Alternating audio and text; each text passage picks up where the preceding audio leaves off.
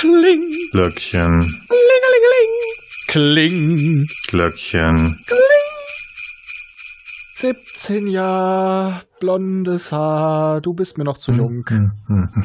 Das geht auf die Finger. Nein, Aber den wir sind streichen doch bei wir. 18. Sind wir bei 18? Ja. oder? Ja, wir sind bei 18, er hat recht. Genau. Dann ist es jetzt 18 Jahre, blondes Haar, du bist gerade. Nein. Äh, Ich hab jetzt Urlaub. du hast Urlaub. Ja. Naja, heute ist mein letzter Tag. Ach, du hast das gut. Ja, und ich bin wieder dran. Denn mach. Und wieder? Schon wieder. Was? Der, der mogelt doch. Ja, ne? Keine. Kapern?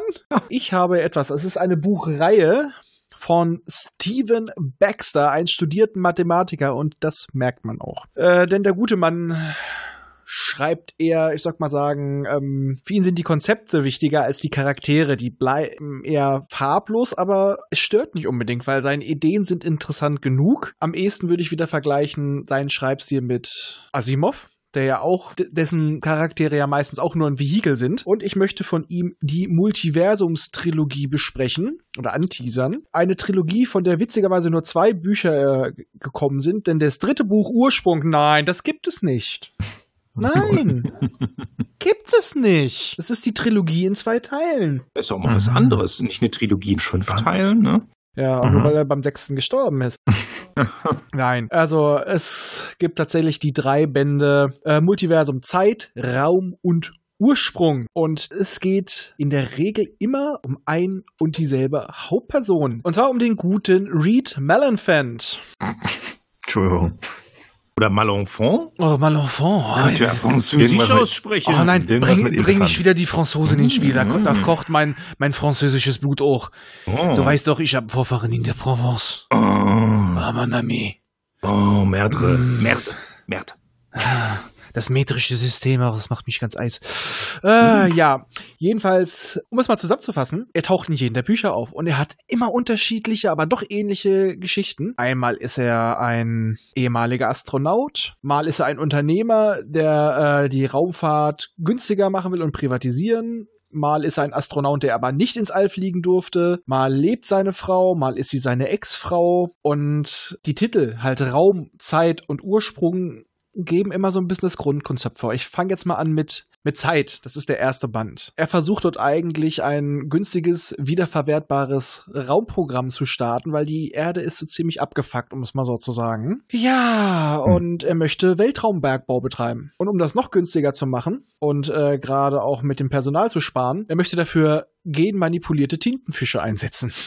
Also perfekte Idee. Warum nicht? naja, also theoretisch sind sie für. Arbeiten in der, ja, und Arbeiten in der Schwerelosigkeit sind sie perfekt. Er macht sie nur ein bisschen intelligenter. Oh oh. Ja. Kann ja nur nie was mit schief losgehen. gegangen. Ja, das geht in der Hinsicht schief, dass sie irgendwann auf die eigene Tour gehen. Hm.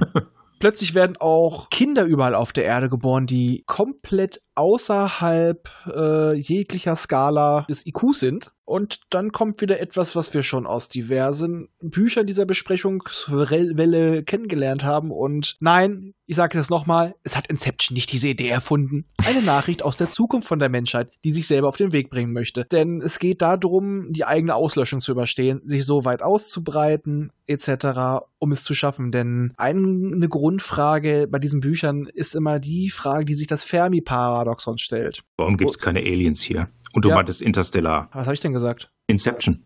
Ach ja, ach, Inception. Inception hatten wir vor, vor ein paar Stimmt. Tagen, ne? Stimmt. Für, für mich ist es gerade Minuten her. Wow. Zeitreise. Time Warp.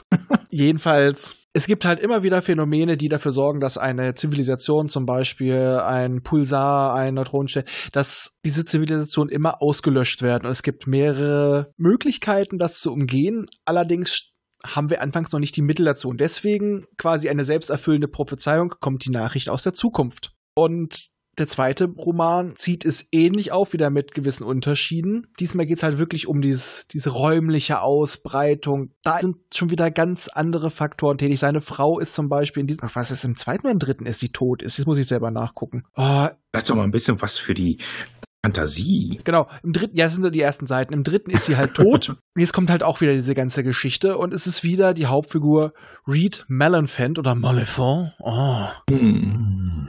Hm. Also deren Name ist schon äh, wie, wie Silberklang. Ja, und der dritte Teil, den es nicht gibt, aber angeblich taucht ein Mond, ein zweiter, im Erdorbit auf und der ist irgendwie wie das antike Afrika und wir haben Urmenschen drauf und danach hat mich die Lust verlassen, es zu lesen, weil der ist überhaupt nicht mehr das Feeling vom Alten hatte. Bin ich mal ganz ehrlich. Ich weiß nicht. Den dritten kann ich tatsächlich nicht so empfehlen. Der ist wirkt wie ein Fremdkörper. Aber die ersten beiden, das spielt er sehr schön mit diesen Science-Fiction-Konzepten. Es ist sehr durchdacht. Es schadet auch nicht, wenn man, wenn man das liest, ein bisschen Ahnung von Physik hat.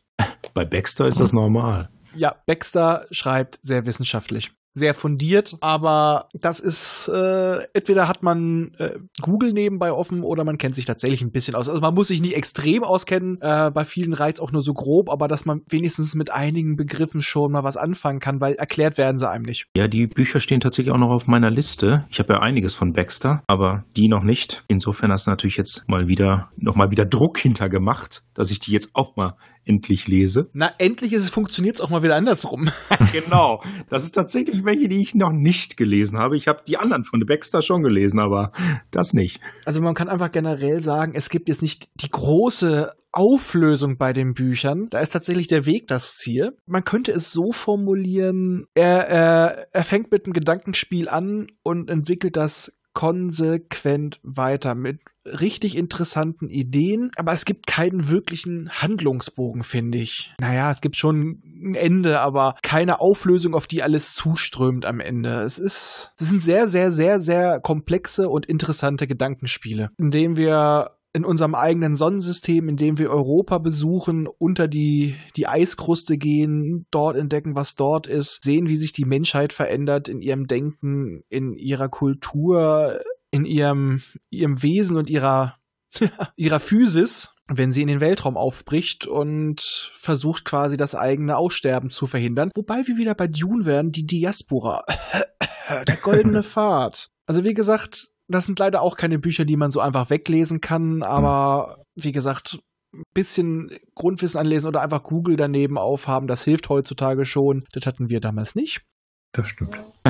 aber wer Baxter mag, wird die auch mögen, aber Baxter ist halt speziell, also ähnlich wie Asimov. Ich finde, obwohl ich finde, äh, Baxter ist noch wissenschaftlicher als ja. Asimov beim Schreiben. Hm, okay. Asimov ist dagegen äh, ein echter Philosoph.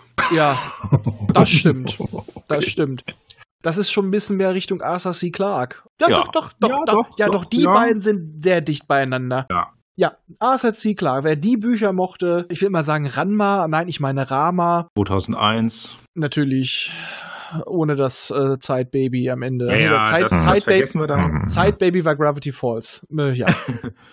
Aber auch die Folgebände von 2001. Äh, dann, äh, also wenn man die Bücher in diesem Bereich nimmt, dann kommt man dem schon ziemlich nah vom Stil her. Ja, ich finde, das trifft's. Und äh, sollten die auch irgendwann kommen, wird das entweder eine lange oder eine Doppelfolge, weil da sage ich, glaube, da brauchen wir für jedes Buch. Bisschen was, ja. Ja. So danach klingt's.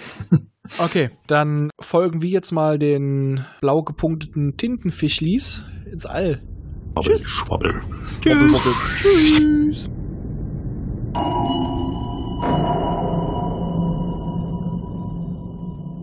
Dieser Podcast ist Teil des Podcast-Netzwerks dbpdw. Die besten Podcasts der Welt.